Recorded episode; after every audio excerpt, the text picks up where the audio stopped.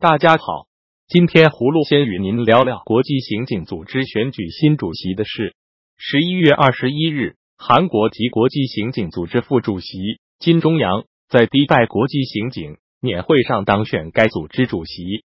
此前，外界一致认为会当选的俄罗斯官员亚历山大·普罗科普丘克并未当选。金钟阳现年五十六岁，韩国警队出身。今于两千零一十五至两千零一十八年间担任国际刑警执行委员会亚洲区代表以及国际刑警组织高级副主席。金钟阳前任是原中国公安部副部长孟宏伟。目前，金钟阳将接替孟宏伟任职至二零二零年。对普罗科普丘克候选资格的一些最强烈反对来自四名美国参议员。这四名议员称，普罗科普丘克的当选。会类似于让一只狐狸掌管鸡舍，并会导致俄罗斯滥用红色通缉令。俄罗斯前石油巨头米哈伊尔霍多尔科夫斯基更是在周二的新闻发布会上警告说，如果普什科普丘克当选为国际刑警组织的负责人，他会为克里姆林宫做任何事。国际刑警组织于一九二三年在维也纳成立，其原始成员包括德国、法国和中国。一九五六年，它正式被称为国际刑警组织，并已发展成为由一百九十四个成员国组成的网络。现在总部设在里昂，其主要目标是促进世界各地警察部队之间的合作和情报分享。国际刑警组织的重点是打击恐怖主义、毒品贩运、人口走私、儿童色情制品和洗钱等犯罪活动。与大多数执法机构不同。国际刑警组织不会自己抓人，也没有自己的监狱关押人员，但他可以发出红色通缉令。葫芦认为，前国际刑警组织孟宏伟被中共抓捕后，该组织选举新主席本是意料之中的事。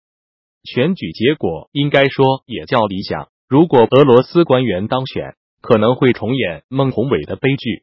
但国际刑警组织是否应该为孟宏伟和其家人做些什么呢？下面，葫芦再与您聊聊川普总统对记者卡舒吉被杀一事的表态。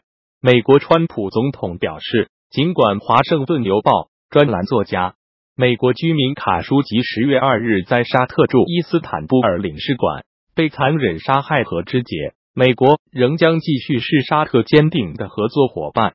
此前有报道称。美国中央情报局得出结论：沙特王储穆罕默德·本·萨尔曼是暗杀行动的主谋。十一月二十日是川普政府得出调查结论的日子，以决定谁应该为此负责，以及这次杀戮会对美国和沙特的关系造成什么影响。川普明确表示，他将坚定的站在沙特一边，尽管他承认。沙特王储穆罕默德·本·萨勒曼可能知道上月沙特的谋杀行动，并下令处理掉他的尸体。川普说：“这对我来说是个非常简单的方程。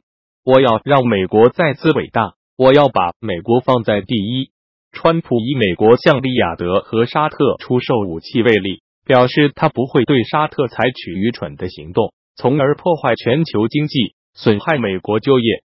葫芦对川普总统的表态感到失望。一个美国永久居民被杀害，他竟认为商业利益高于人的生命权。美国作为世界自由和正义的灯塔，但川普让他蒙羞。作为美国总统，明显违背了美国的价值观和利益。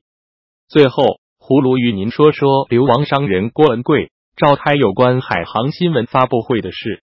十一月二十日。郭文贵在纽约召开有关海航集团董事长王健死因的新闻发布会，美国总统川普的前首席战略顾问史蒂芬·班农参加。班农在发言中直指海航集团，他指出，海航从一个小公司开始，在两千零一十四至两千零一十八年的时间里，成长为世界上最大的金融机构。而这一切是在西方各大主流金融机构和参与者的帮助下发生的。班农认为，现在的问题是这到底有多粗鲁？谁能够从中受益？海航的所有者是谁？是谁把中国老百姓的这些资产拿走的？谁能从中受益？而谁又对此视而不见？郭文贵在随后的信息发布会中，着重关注中国海航集团以及其创始人王健不久前拍照死事件，与之前爆料视频中的表态类似。郭文贵再次表达了对王健非正常死亡的怀疑，并分析称，王健必须死亡的原因包括大量不正常、不合法的短期贷款，而这些贷款都将到期，无人能承担责任。郭文贵表示。王健掌握了太多王岐山和海航集团相互关联的信息，知道太多政治内幕。郭文贵在此次信息发布会上一改之前只针对王岐山和中共其他高层，但坚决拥护国家主席习近平的态度，在诸多批判性表述中，将习近平的名字与王岐山并列，并多次发文海航集团的一系列巨幅增长和海外并购。以及股权结构变化等事件，王岐山和习近平究竟是否知情？在这位中国富商之前的爆料表态中，习近平一直是其坚决拥护的对象。葫芦对郭文贵新闻发布会爆料的真实性保持质疑，因为之前郭文贵在爆料王岐山和中共其他官员贪腐时，所采取造假的手段令人不齿，特别是他的不反习近平和共产党。的郭其条主张荒诞不经，其对海外民运的侮辱令人愤慨。但此次郭文贵直指习近平，值得赞扬。莫非郭文贵也反共产党和习近平了？莫非被中共抛弃了，被逼上梁山了吗？我们还是拭目以待吧。